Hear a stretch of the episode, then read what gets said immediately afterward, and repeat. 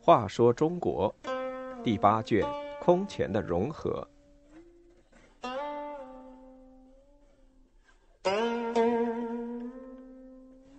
八十一，沙漠汗之死。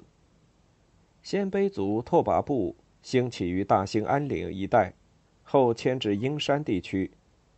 立威时开始向阶级社会过渡，建立都城，收复各部。派儿子沙漠汗去南方学习。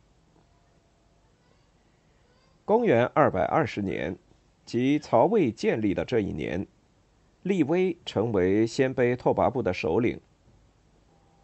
传说立威的父亲吉坟，有一次在草原上狩猎，忽见一个美丽姑娘从天而降。吉坟问她是谁，姑娘说：“我是天帝的女儿，受父命与你相配。”于是当夜，吉坟就与他同宿。第二天一早，天女要回去，临别时对吉坟说：“明年此时，我再来这里与你相会。”第二年这一天，吉坟来到原处，果然天女来了，同时带来一个小孩，交给吉坟说：“这是你的儿子，好好抚养，以后子子孙孙传下去，代代为帝王。”说完，飘然而去。当时民间流传的谚语说：“吉坟皇帝无父家，立威皇帝无舅家。”这个美丽的传说告诉我们，拓跋部当时还是原始社会阶段，没有一夫一妻制的家庭，所以不知道妻子是谁。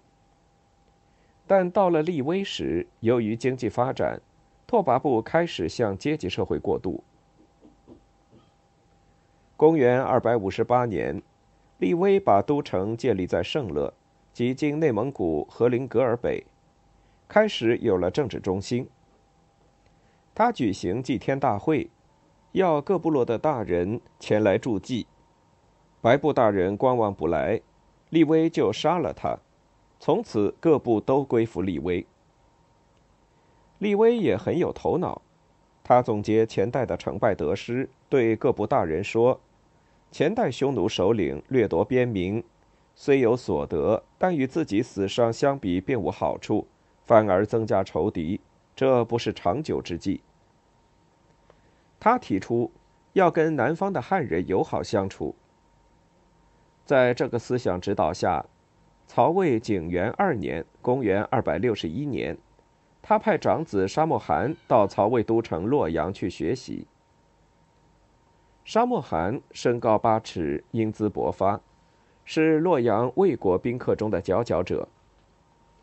他在洛阳学到许多汉族文化，成为拓跋部与魏国经济文化交流的友好使者。